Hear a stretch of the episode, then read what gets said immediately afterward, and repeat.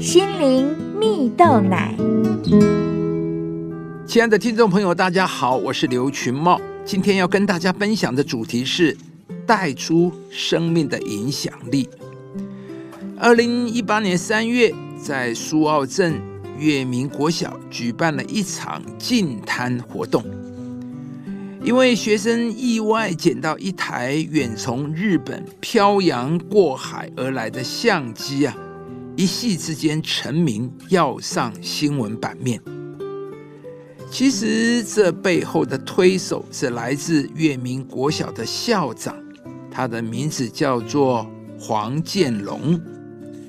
由于他努力发展在地优势，实施海洋教育。才让月明国小虽然位在偏僻的地方，学生人数却持续增长，甚至近九成来自学区外。黄建龙认为啊，月明国小四周环境靠海，旁边又有国家级的湿地，因此校外的大自然就是学生最好的户外教室。他便开始思考。有没有可能让孩子去真正接触大海？于是他开设帆船课程。由于这个运动要观察水流、地形，且顺风时容易翻船，反而在逆风前行时，你才会集中精神，较不会翻船。而如果没有风时，则要等待。这些点点滴滴都能让孩子从中培养独立人格啊！而学校每半年也会到海边净滩一次，让孩子感受到海洋受污染的情形，并且有实际行动来保护海洋啊！而这些不只是停留在课本上的教育，也是月明国小学生爱上学习的原因呢。亲爱的朋友，相信每位做父母的都很愿意给孩子最好的，送他去学才艺，送他去安亲班补习呀。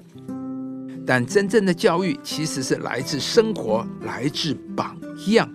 就像故事中的黄建龙，以身作则，带领这些孩子用生活来实践教育，不仅让孩子爱上学习，学习的成效也超乎预期呀。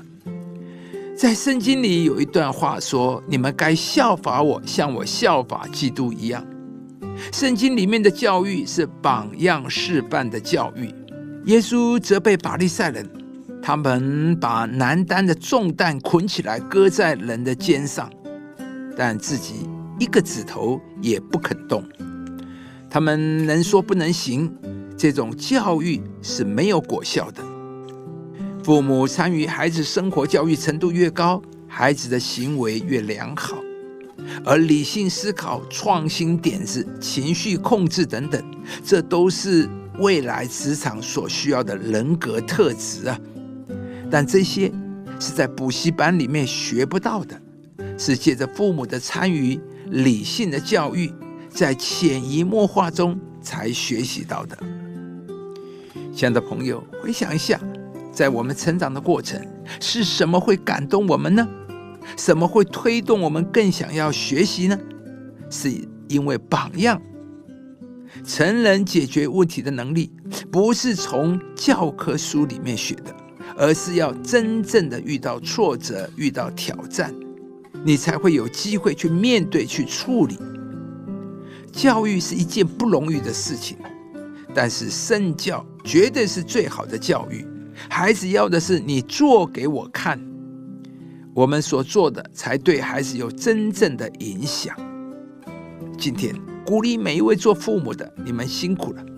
而你对孩子最大的祝福，就是你生命的榜样。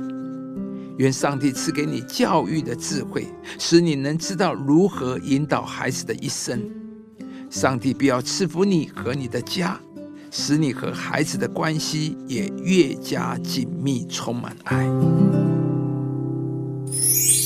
教养孩童，使他走当行的道，就是到老他也不偏离。以上节目由中广流行网罗娟、大伟主持的《早安 EZ 购》直播，适林林良堂祝福您有美好丰盛的生命。亲爱的朋友，如果你喜欢这支影片，邀请您于 YouTube 频道搜寻适林林良堂，并按下订阅，领受更多祝福和生活的智慧。